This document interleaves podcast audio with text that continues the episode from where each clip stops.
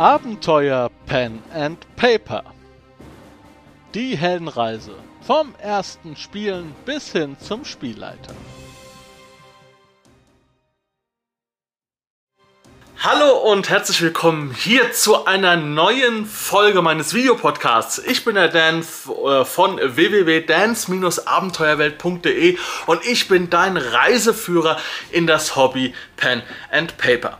Wir befinden uns immer noch auf Grad 1. Ich würde sagen, themenmäßig ist Grad 1 jetzt äh, so halb abgearbeitet.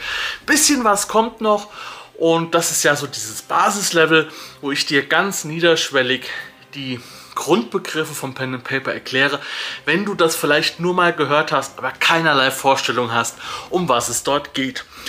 Ja, wir befinden uns jetzt Grad 1, Folge 6 und zwar habe ich diese Folge genannt Sprachkurs Pen and Paper, Abkürzungen und Fremdworte. Und mein Ziel ist es, dir eine gewisse Orientierung zu geben, was das überhaupt bedeutet, was wir Pen and Paper Spieler da so manchmal von uns geben. Und ich habe versucht, mich rein zu versetzen in Dinge, die man vielleicht, die ich einfach so sage und weiß und die du vielleicht noch nicht so weißt. Und dazu haben wieder ein paar Zuschauer ihre Ideen gegeben, aber nicht so viele. Ich gehe davon aus, dass wenn ihr diese Episode seht, da wird für euch vieles klarer, es werden viele Gedanken kommen und ich glaube, oder ich kann mir vorstellen, dass es für diese Abkürzungsfolge hier noch einen zweiten Teil geben wird, äh, wenn euch klar wird, okay, was ich alles so meine oder was ich so aufgenommen habe in diese Besprechung. Ja, ich lege euch aber jetzt nochmal die Folge 5 ans Herz. Ja, welcher Spielertyp bist du? Denn je nachdem, was du für ein Spielertyp bist, wird diese Folge hier natürlich jetzt interessanter oder uninteressanter.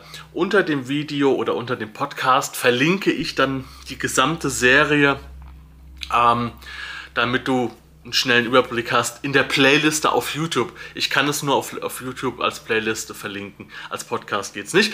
Kleiner Hinweis für dich, falls du das irgendwo auf iTunes, Apple, was weiß ich, irgendwo hörst und du hast nicht die Möglichkeit, den Podcast herunterzuladen. Auf meinem Webshop oder auf meiner Webseite dance-abenteuerwelt.de, da kannst du alle Episoden herunterladen und sie dir in Playlisten dann äh, absortieren. Das sind auch viele Rollenspiel-Let's Plays drin, die ja Hörspielartig, Hör, Hörspielartig sind. Ähm, ganz viele Besprechungen und Interviews und so weiter. Die kannst du dir dann da herunterladen und dann so sortieren, wie du es brauchst. Okay, wer war heute mit dabei? Ähm, als Zuschauer, Kommentator, als Experten. Heute war dabei Ariada RPG und Wolfgang 8433, altbekannte Recken, ja.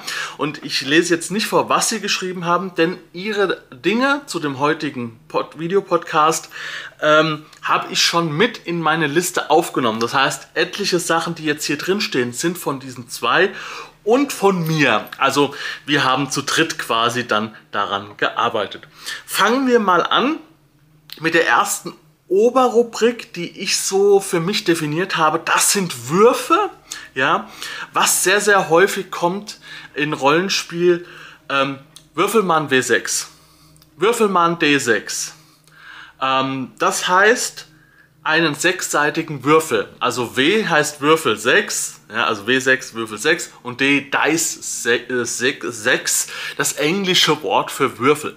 Das kommt sehr häufig ähm, und oftmals sagt man das auch so, das habe ich durch äh, den Wolfgang, ist mir das erstmal bewusst geworden. Man sagt auch ähm, Schaden 1W6 und man sagt, okay, man meint damit, würfel mal einen sechsseitigen Würfel.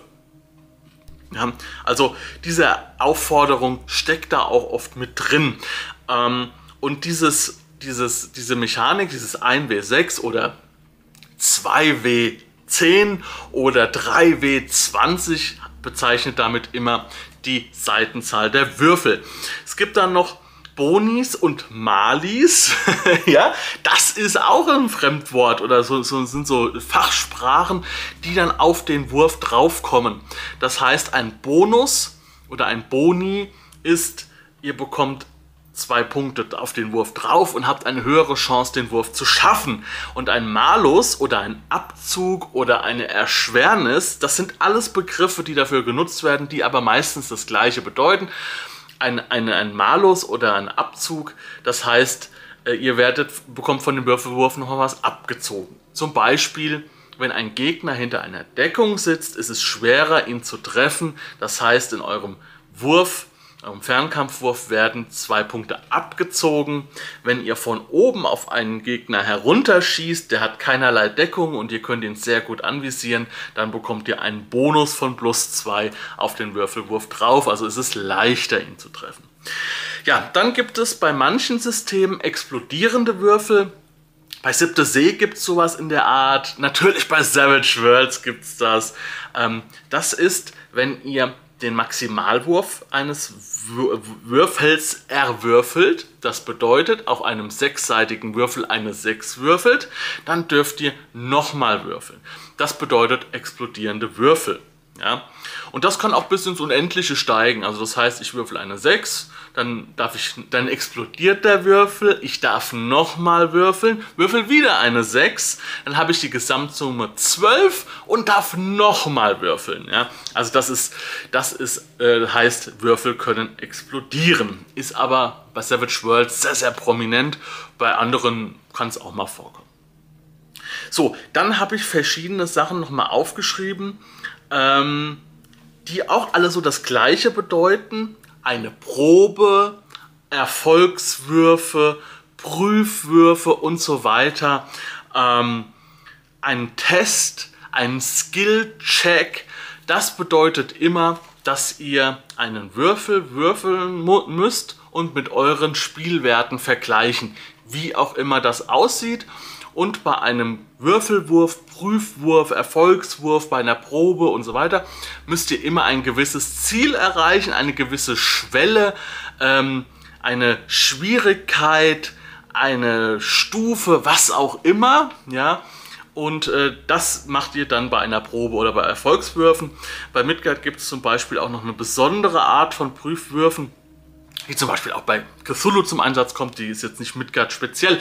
Da habt ihr also einen Maximalwert von 100, also ihr habt zum Beispiel in Klettern einen 60, eine 60 und müsst dann einen 100-seitigen Würfel würfeln und müsst den Wert unterwürfeln. Umso besser ihr seid, also wenn ihr jetzt auf 70 bei Klettern seid, dann habt ihr nochmal, äh, habt ihr mehr Chancen, also 70% Chance quasi, ja, als ähm, als es nicht zu schaffen, die ist dann bis 100 nur 30 äh, Prozent. Und das sind auch die sogenannten W-Prozent. Das findet man gerade beim Midgard häufig auch gedruckt. Ich gehe davon aus, dass bei den meisten Rollenspielsystemen, wenn es so gedruckt wird, ein W100 steht, also das gleiche System, ne? W6, D6 oder D100 oder D-Prozent. Dice also bei Midgard steht W Prozent. Das bedeutet, ihr müsst einen hundertseitigen Würfel würfeln. Das wird ja in der Regel bei Rollenspielen mit zwei zehnseitigen Würfeln simuliert, wobei die meistens auch eine andere Farbe haben. Das heißt, der erste Würfel hat, ist rot und steht für die Zehnerstellen und der zweite ist meinetwegen weiß und steht für die Einerstellen in einem System. Ja, das waren jetzt erstmal die Würfe. Natürlich wird es hier auch noch viele weitere Definitionen geben und vielleicht auch ein paar weitere Ideen. Schreibt es in die Kommentare. Äh, vielleicht gibt es dann nochmal eine zweite Folge. So, jetzt kommen wir mal zu Bezeichnungen. Bei äh, Figuren beim Pen and Paper gibt es meistens zwei verschiedene Dinge, die ein Charakter hat. Das eine nennt sich Eigenschaften bei den meisten Systemen. Eigenschaften sind ist die Konstitution eines Menschen, die Stärke, die Klugheit, ja, das Charisma, das kommt auch wieder auf das System an, welche Eigenschaften ihr braucht, wie viele Eigenschaften ihr braucht und wie stark sie ins Spiel eingebettet werden. Ich habe mir jetzt mal hier von DSA und von Midgard äh, die Abkürzungen rausgeschrieben für, für äh, zwei Dinge. Ähm, damit ihr mal so einen Eindruck habt. Also eine Eigenschaft ist zum Beispiel bei DSA KK, Körperkraft. Bei Midgard wäre das ST Stärke. Also es gibt da einfach Abkürzungen, die werden relativ am Anfang der Bücher genannt und tauchen dann auch im weiteren Verlauf in der Regel in Büchern, in Rollenspiel, äh, hier in, in äh, Charakterbögen und sonstigen Texten oder in Abenteuern auf und dann steht dann da, ihr braucht KK, weiß ich nicht, KK 12, um äh, das zu erreichen oder so oder was auch immer, ja. Ähm, ihr müsst mit einem Stärkewurf den und den Wurf schaffen, ihr müsst mindestens eine 22 schaffen, dann schafft ihr die, könnt ihr die Tür öffnen, was auch immer. Oder bei Midgard gibt es noch die IN, Intelligenz, ja, und äh, bei DSA heißt es dann KL für Klugheit. Ja. Also das, und da gibt es auch eine Menge mehr. Ne? Jedes System versucht so seine eigenen Begriffe dafür zu finden, um sich ein bisschen abzuheben. Da muss man, das muss man einfach mit der Zeit, äh, hat man diese Abkürzungen dann im Griff. Und gerade Midgard ist, was Abkürzungen und sowas angeht, äh, vielleicht ein bisschen, bisschen mehr weil es halt von einem Mathematiker geschrieben wird. Es gibt Formeln auch.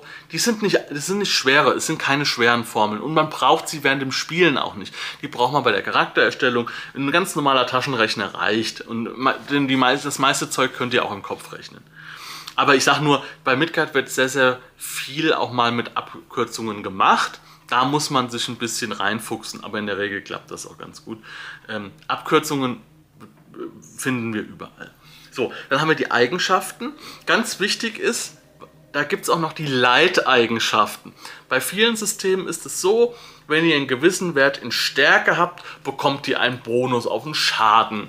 Oder wenn ihr einen gewissen Wert in, weiß ich nicht, sage ich jetzt mal Geschicklichkeit habt, dann bekommt ihr einen Bonus aufs Treffen und so. Und das ist eine Leiteigenschaft, das heißt, ähm, eine Fertigkeit. Und das ist die zweite Gruppe. Also es gibt einmal die Eigenschaften und dann die Fertigkeiten. Ich habe ja am Anfang gesagt, ein Charakter hat zwei Dinge. Das sind einmal die Eigenschaften, die haben wir geklärt. Und dann gibt es die Fertigkeiten. Ne? Und Fertigkeiten, das sind Talente. Die könnt ihr auch Talente nennen. Ähm, Aspekte ich habe mal Stunts aufgeschrieben von Fate oder Sonderfertigkeiten oder wie auch immer ihr es nennen wollt. Es gibt da auch wieder verschiedenste Ausdrücke, aber diese Fertigkeiten, das sind einfach Dinge, die man erlernt hat. Die sind nicht von Natur ausgegeben, also eure körperlichen, euer, eure körperliche Leistungsfähigkeit hat gewisse natürliche Grenzen und die wird in den Eigenschaften dargestellt. Aber wenn ihr jetzt sagt, okay, ich lerne aber jetzt jonglieren, das ist was, was ich mittels meiner Geschicklichkeit mache und zwar erlerne. Ist ganz klar. Eine Berufsausbildung wäre zum Beispiel eine Fertigkeit. Ja. Ist nicht so komplex.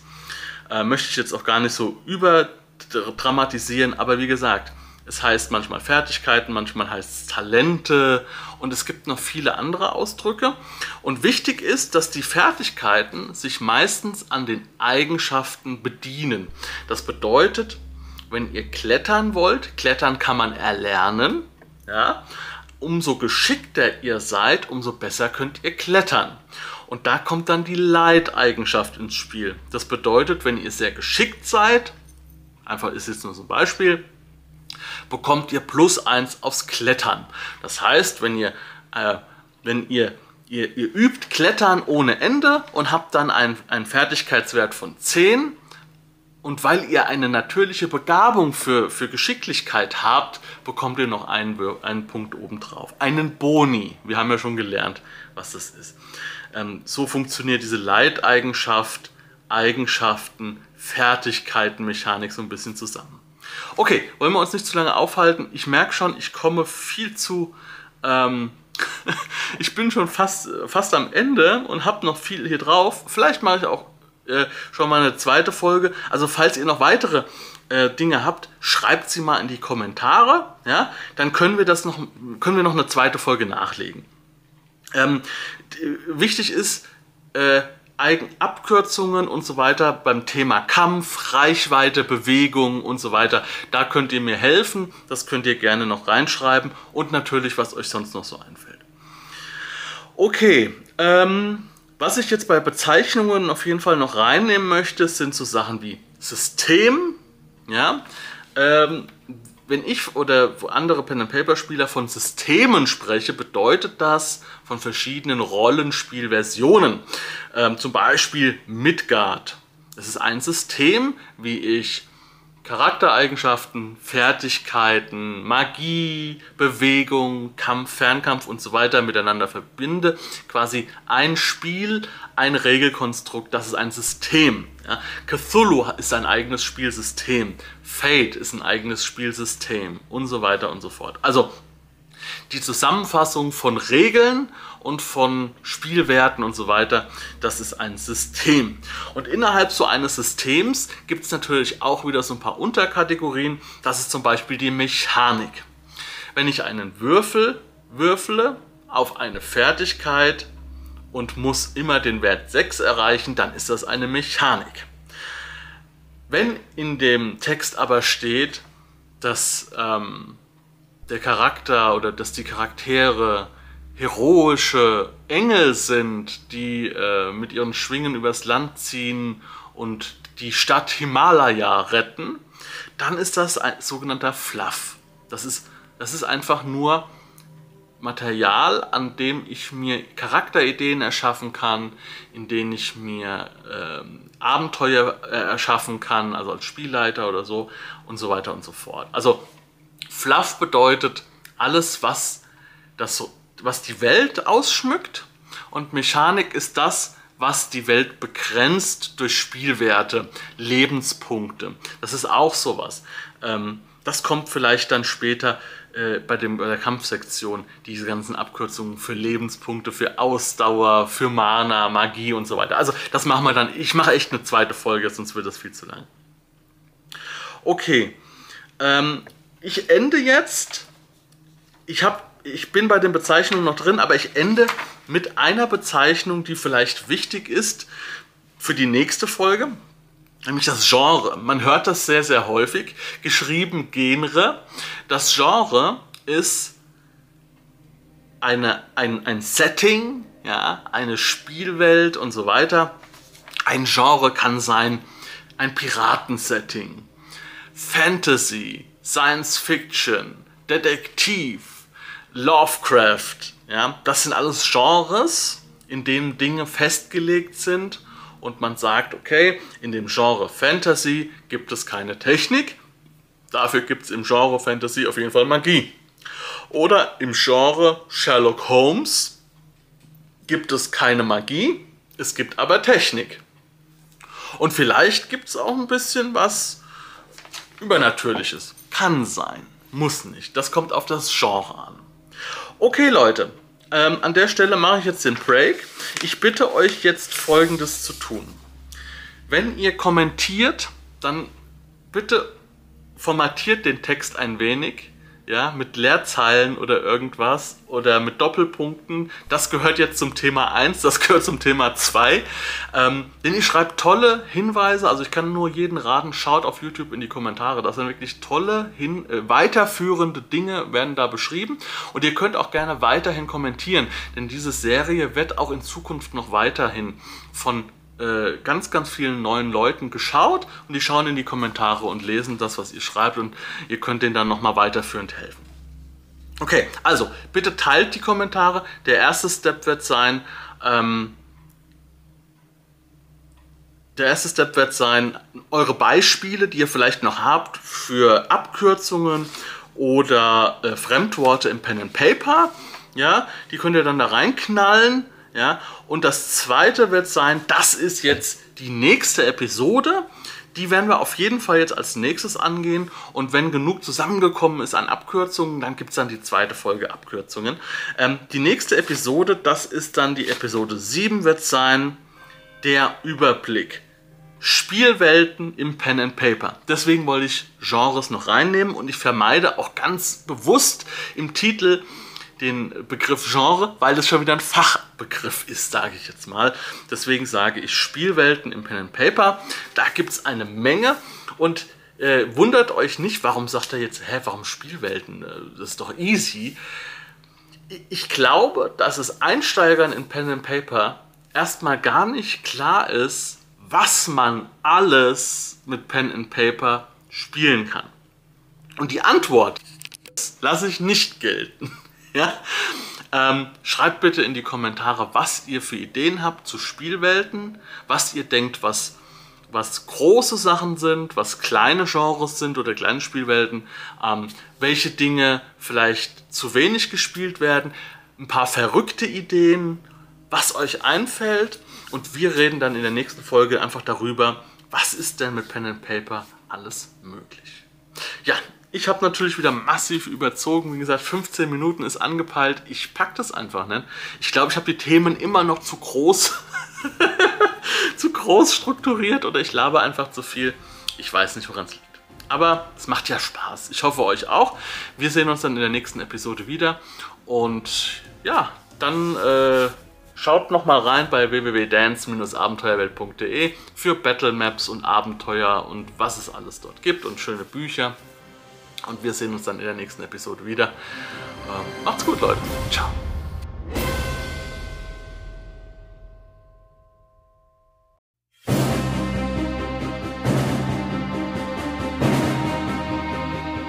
Abenteuer Pen and Paper. Die Heldenreise. Vom ersten Spielen bis hin zum Spielleiter.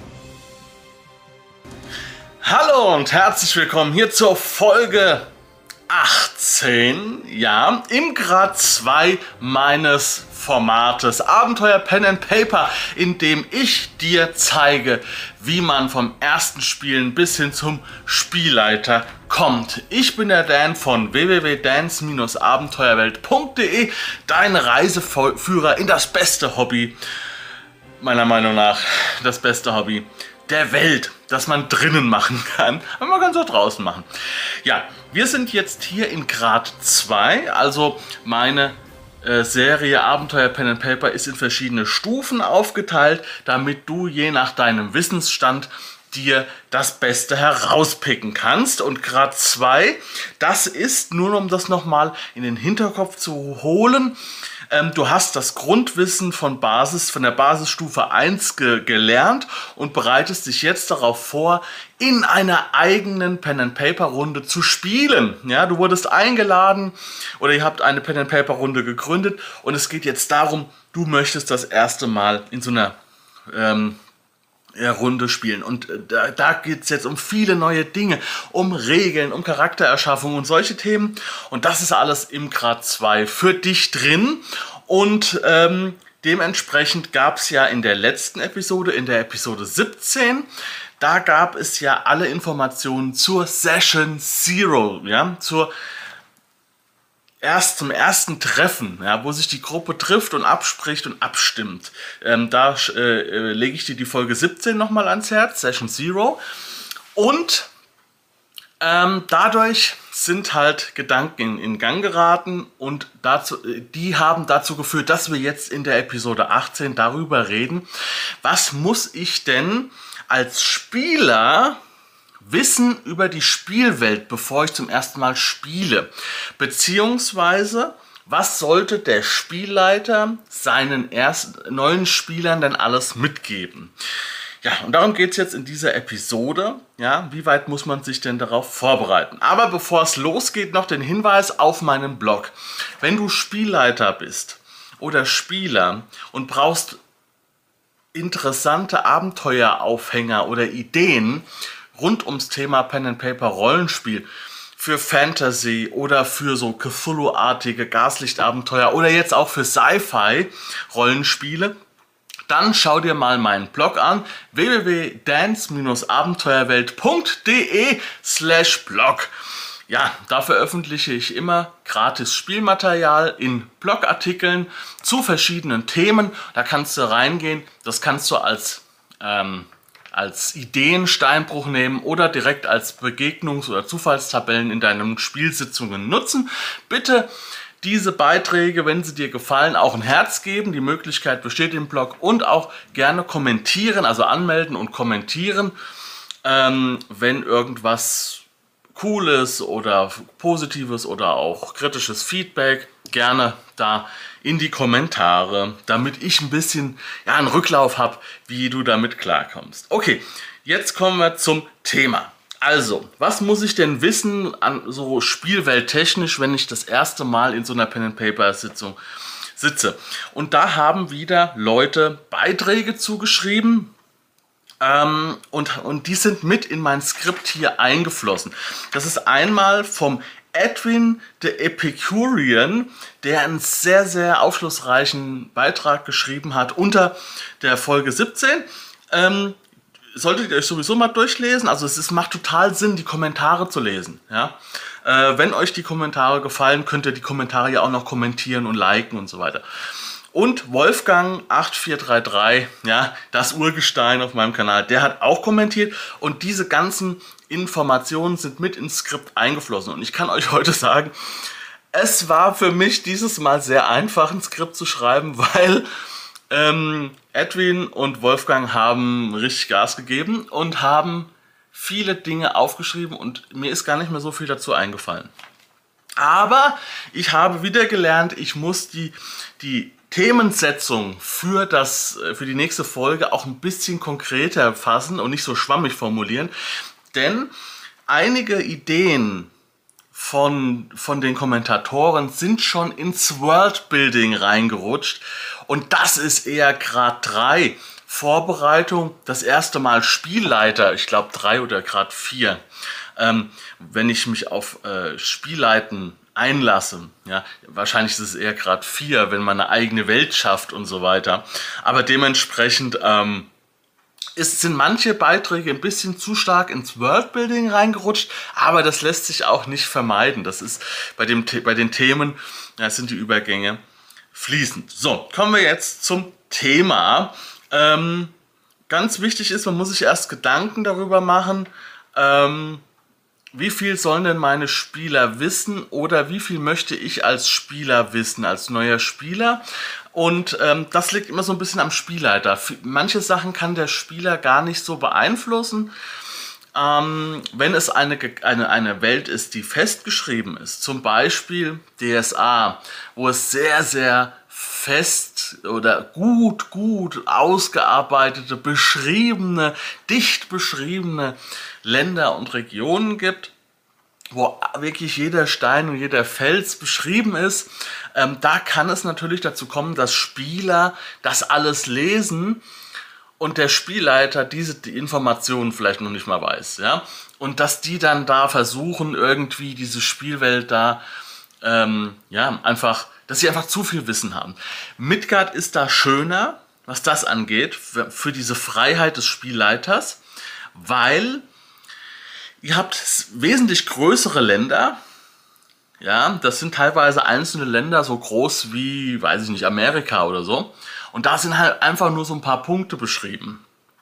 Und dazwischen ist so viel Platz, da können ganze Städte und Staaten entstehen. Ähm, also da ist sehr, sehr viel Freiraum gelassen, um, für den, um eigene Geschichten zu erzählen. Okay. Ähm, aber man muss sich überlegen, okay, wie viel sollen die Spieler wissen und äh, wie viel möchte ich denn, dass die Spieler überhaupt lernen. Da ist ein Zitat hier, das ist glaube ich vom Edwin, selbsternannte Experten stehlen den anderen den Spaß. Ja? Also das kann schon sein, dass ich als Spielleiter, ich, ich muss jetzt noch mal in die Rolle vom Spielleiter reingehen, obwohl wir ja eigentlich in der Rolle des, des Spielers sind, der jetzt zum ersten Mal spielt. Ja? Ähm, ich, da, da muss ich überlegen, okay, äh, spiele ich in einer gut beschriebenen Welt und sage ich meinen Spielern, lest euch mal den Artikel XY über die Spielwelt vor.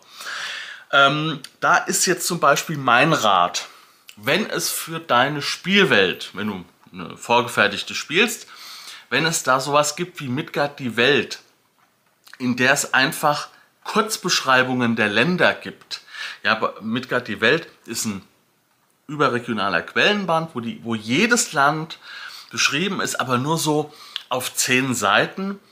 Es wird ein bisschen was Kulturelles beschrieben, ein bisschen was Geografisches zu den Städten, Kultur und so weiter. Das, was jetzt auch gleich in diesem Beitrag hier noch kommt. Und, und aber es ist so wenig Platz, dass man nicht so extrem in die Tiefe gehen kann. Okay. Ähm, aber da werden unter Umständen auch bei Midgard die Welt so Dinge gespoilert, dass man vielleicht als Spielleiter auch nicht will. Also, naja. Okay, also kommen wir jetzt dazu. Ähm, wenn man den Spielern keine Informationen über die Spielwelt gibt, ist natürlich die Charaktererschaffung schwerer oder die Charaktere werden einfach nur generisch. Ja, wenn ich, also die, die haben dann keinen Bezug zur Spielwelt. Das könnten dann Western-Charaktere sein, der Arzt, der Krieger, der Scout, ja, oder das könnten ähm, äh, Fantasy-Charaktere sein oder Space-Charaktere. Wenn die keine Beziehung zur Spielwelt aufbauen können, ist es immer erstmal ein bisschen dünn. Ja, man kann ja auch sagen, ich starte mit einem, äh, mit einem, also wenn ich sage, okay, ich möchte, dass meine Spieler nichts über die Spielwelt wissen, außer es ist Fantasy und wir starten in einem kleinen Dorf, ähm, dann könnte ich sagen, wir entwickeln die Figuren, nachdem ihr die erste Session gespielt habt. Oder wir entwickeln die beim Spielen, sodass dann die, die Spieler die Verknüpfung zur Spielwelt und irgendwelchen Ritualen oder Ideen da aus der Spielwelt knüpfen können. Aber das ist jetzt nur so eine spontane Idee von mir. Ähm, der Edwin nutzt zum Beispiel sehr, sehr gerne eine, also eigene Welten. Also der nutzt jetzt gar nicht die gekauften Spielwelten. Ähm, oder war es der Wolfgang? Ich glaube, es war der Edwin. Wie gesagt, ich habe das alles zusammen äh, in mein Skript aufgenommen. Manchmal weiß ich nicht, was von wem ist. Ähm, und er nutzt, äh, oder diese Person nutzt halt immer dann einen Start in einem kleinen Dorf, wo die Leute, die dort starten, nur dieses Dorf kennen, plus 20 Kilometer außenrum oder sowas und dann die Welt entdecken, ja.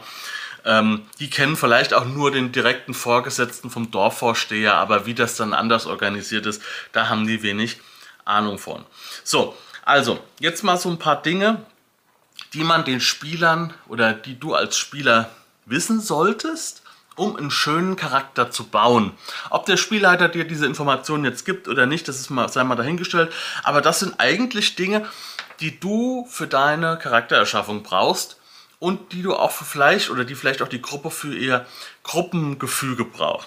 Also erstmal so die Weltanschauung. Wie ist denn die Weltanschauung hier auf diesem Planeten oder in dieser Region, in der Grafschaft und so weiter?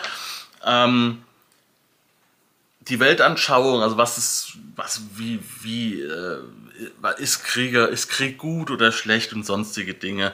Ähm, das glauben die Menschen, das ist auch ganz wichtig. Ähm, gibt es irgendwie einen zentralisierten, organisierten Glauben, wie jetzt in der Kirche? Oder gibt es viele Naturglauben oder glauben die Leute gar nicht? Es ist so techno, technokratisch, heißt das, glaube ich. Äh, Korrigiert es mir, wenn es falsch ist. Hört sich irgendwie richtig an, aber muss auch nicht so sein. Ähm, atheistisch, ja, wahrscheinlich eher sowas. Ähm, und welche Werte vertreten die? Also haben wir einen starken Ehrenkodex oder sind wir weltoffen oder sind wir verschlossen oder sind wir rassistisch oder was auch immer. Das ist auch immer interessant für die Charaktererschaffung. Ähm, unter Umständen, je nachdem welche Figur man ist, da kommen wir später nochmal dazu, die Informationen, die die Figuren separat bekommen sollten. Je nachdem welche Figur das ist, sind geschichtliche Hintergründe auch noch interessant. Ja, das mag jetzt vielleicht der Betteljunge äh, nicht wissen, aber äh, vielleicht ist ja der Sohn oder die Tochter von einem Forscher oder einer Forscherin ähm, und hat viel Geschichtliches mitgekriegt in ihrem Leben oder was auch immer. Ja? Also solche Sachen, geschichtliche Events, ähm, familiäre Events, die in der Vergangenheit liegen und die vielleicht auch die ähm, die die Spielfiguren beeinflussen oder Gesetze, die in der Vergangenheit erschaffen worden sind. Wir denken an Star Wars, Order 66, ja, alle Jedis sind zu, zu äh, äh, einzufangen oder zu töten oder was auch immer da genau die, der Wortlaut war. Genau. Dann, ähm, wie verhalten sich äh, in dieser Welt Mann und Frau? Gibt es überhaupt Mann und Frau? Hm? Was, wie ist das Verhältnis von jung zu, zu alt? Äh, gibt es äh, ja, die Herrschaft der Alten oder die Herrschaft der Jungen oder eine Mischung und so weiter. Also auch politisches habe ich jetzt noch nicht genannt, aber natürlich Demokratie, Diktatur, Stammesrat, äh, freies Zusammenleben, Sippen, äh, Sippenorganisation und so weiter. Das sind alles Dinge, das sollte man in seinem Charakterbau schon mal so ungefähr wissen, meiner Meinung nach. Also das, das sollte man als Spielleiter auch in der Session 0 vielleicht in so einem kurzen Dossier den Spielern mal erklären oder auch sowieso mit den Spielern zusammen dann einen Charakter bauen. Ähm, jetzt noch so ein Ding, das ist auch ähm, etwas von äh, Edwin. Äh, Edwin? Ähm, er baut total auf Feiertage und Rituale. Ne? Er findet die super spannend um den Spielern gleich zu zeigen, wie die Spielwelt funktioniert. Das ist jetzt aber schon wieder zu weit ins Worldbuilding rein, weil meiner Meinung nach auf jeden Fall, da kommen wir später auch noch dazu, immer Show, don't tell. Also das meiste, was sowas Kulturelles angeht, eher zeigen, das meiste. Eckdaten vorher abstimmen. Und das ist das, wo ich sage, das geht so weit ins Worldbuilding rein. Denn der Trick 17 vom, vom, vom Edwin möchte ich jetzt auch noch erwähnen, dass die Kampagne äh, mit so einem Brauch oder Ritus oder Fest oder was auch immer, sollte damit auch beginnen, weil mit so einem Fest oder so einem Ritual kann man gleich die Welt ganz, ganz schnell mit Showdown Tell auf einem kleinen, in einem kleinen Rahmen den Spielern schon näher bringen. Wenn dieses Ritual darin besteht, Menschen zu opfern und alle haben kein Problem damit, ist es für die Spieler total so, sofort klar, in was für einer Welt wir uns wir spielen. Ja, wie da die, wie da die Beziehung zum Tod und, und zu, ähm, zum Mord steht, zum Beispiel. Das sage ich jetzt einfach mal so, ja. Ähm, genau, das ist der Trick 17. Die Kampagne immer mit solchen, mit solchen Tricks starten, damit man die Unterschiede der Kulturen auch hat.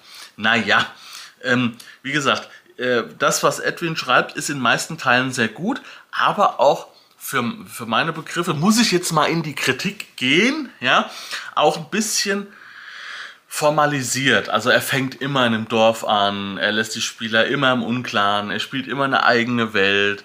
Ähm, er fängt immer gerne mit solchen Ritualen oder solchen kulturellen Sachen an. Das kann dann auch irgendwann berechenbar sein für die Spieler. Weiß ich nicht, musst du äh, gerne nochmal ausholen, Edwin. Du hast es ja, glaube ich, auch an, äh, angeteasert am Ende deines Beitrags. Du kannst doch noch konkretisieren. Mach das bitte mal unter diesem Video hier. Ähm, wie du das vermeidest, dass sich das so anfühlt wie bei... Äh, hier Elder Scrolls, wo man immer als Gefangener anfängt? Oder ist dir das egal und du sagst, der Start ist vollkommen uninteressant. Es geht darum, die Spieler gut einzuführen, ein spannendes Setting aufzumachen und dann läuft das von alleine. Wie gesagt, deine Einschätzung dazu würde mich sehr interessieren. Du hast ja auch, was man an dem Text sieht, hast du ja auch viele, viele, viele Gedanken dazu gemacht und viele Erfahrungen. Schreibst du, glaube ich, ja auch 20 Jahre, bist du Spielleiter oder Spieler, ich weiß nicht mehr.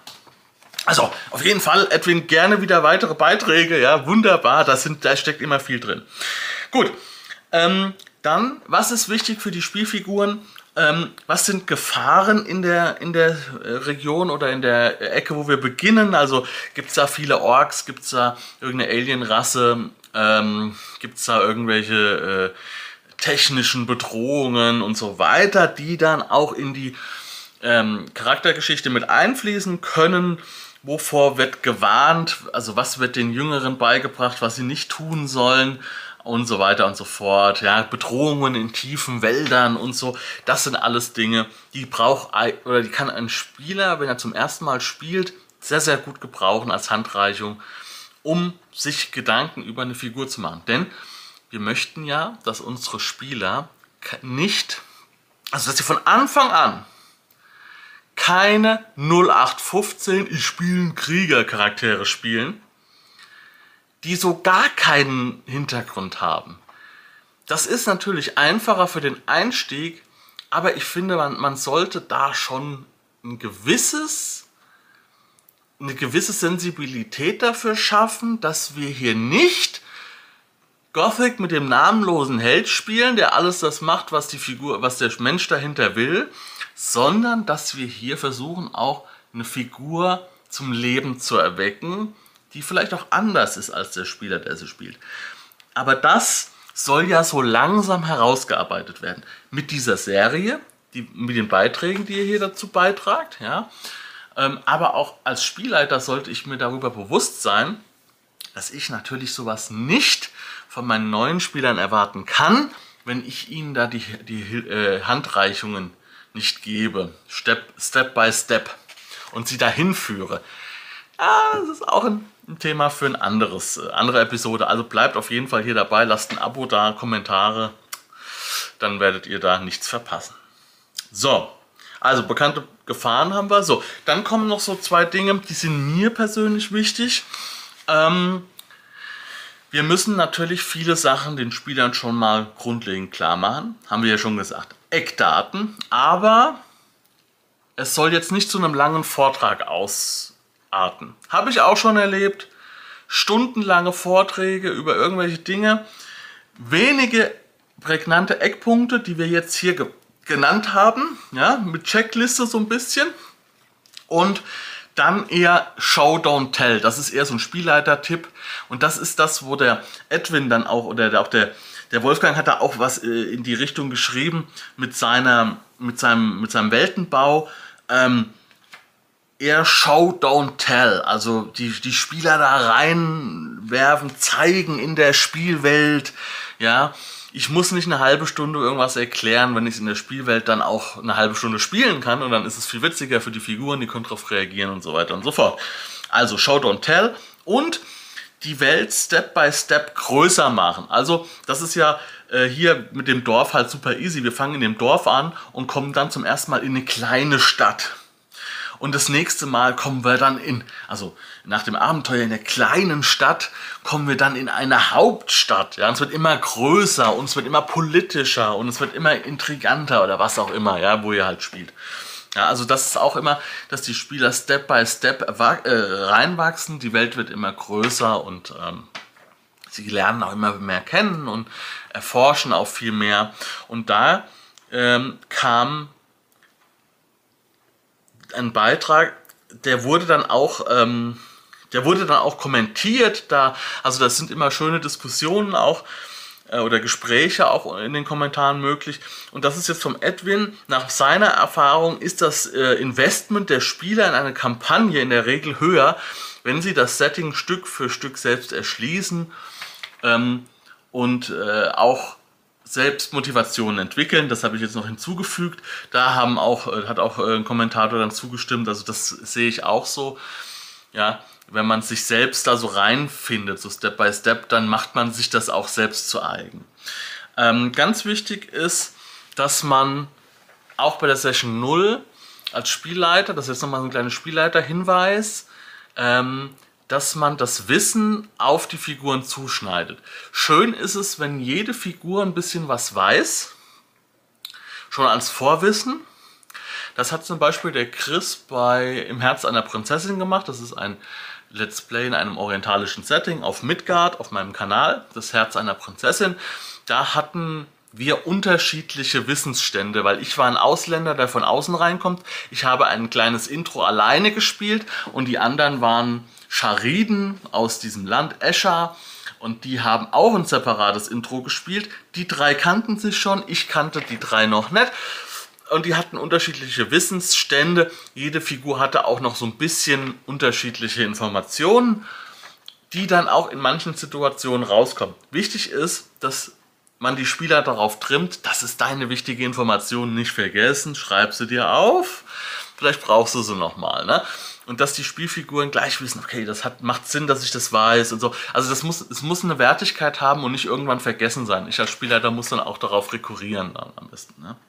Also jeder Spieler sollte eigenes Fachwissen haben, äh, Hintergrundinformationen, Dinge. Und es ist ja auch so, ich mache mir es als Spielleiter, das ist nochmal ein leicht, leichter Spielleiter-Tipp, ich als Spielleiter mache es mir ja natürlich auch einfacher, wenn ich schon Hinweise und Informationen im Vorhinein den Figuren in die Hand drücke, ja, äh, und die werden dann automatisch mit diesem Wissen dann schon so ein bisschen in die Richtung gelenkt, wo ich das haben möchte. Okay, das war's jetzt hier mit der Folge über, was sollten Spieler denn von der Spielwelt wissen? Wie viel muss ich als Spielleiter denn verteilen?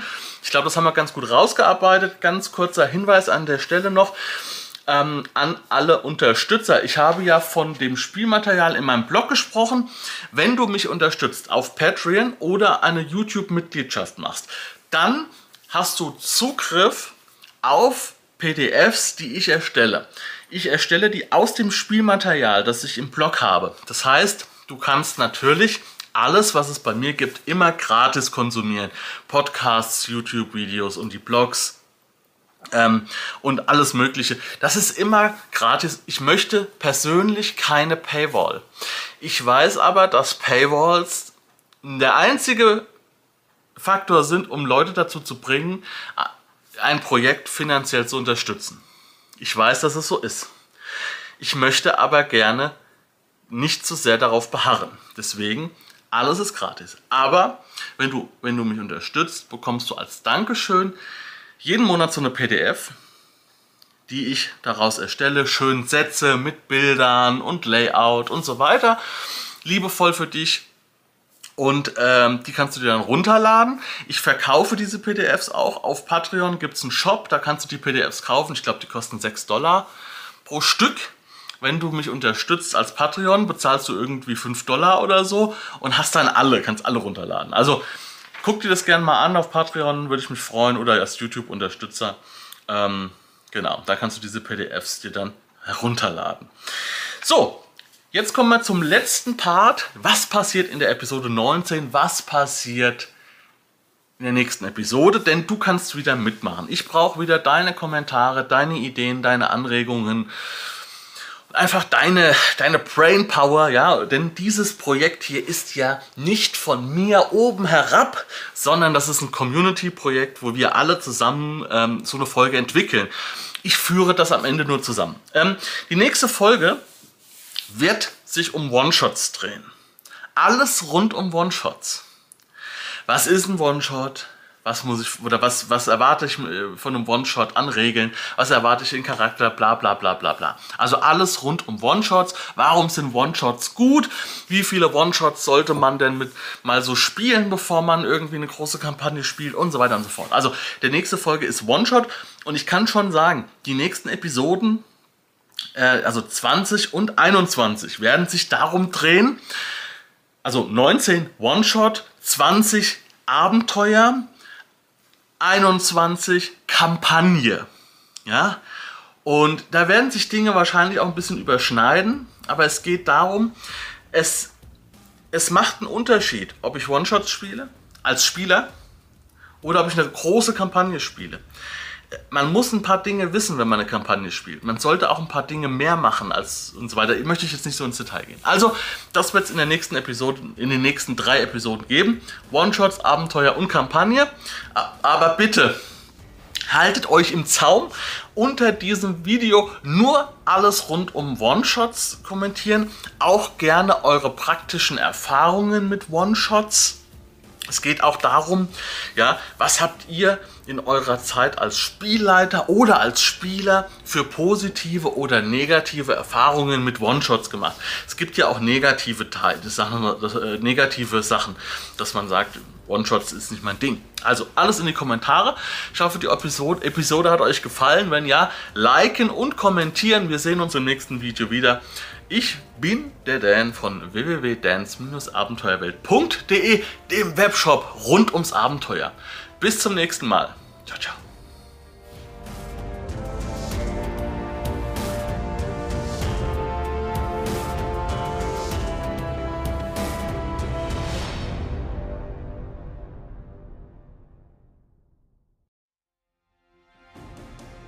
An dieser Stelle möchte ich dich darum bitten, dieses Format und mich zu unterstützen. Bitte kommentiere diesen Podcast oder dieses Video like dieses Video oder gebe eine 5-Sterne-Bewertung in deinem Podcatcher.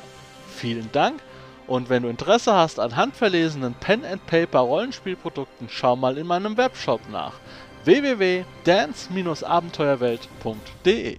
Viel Spaß beim Spielen!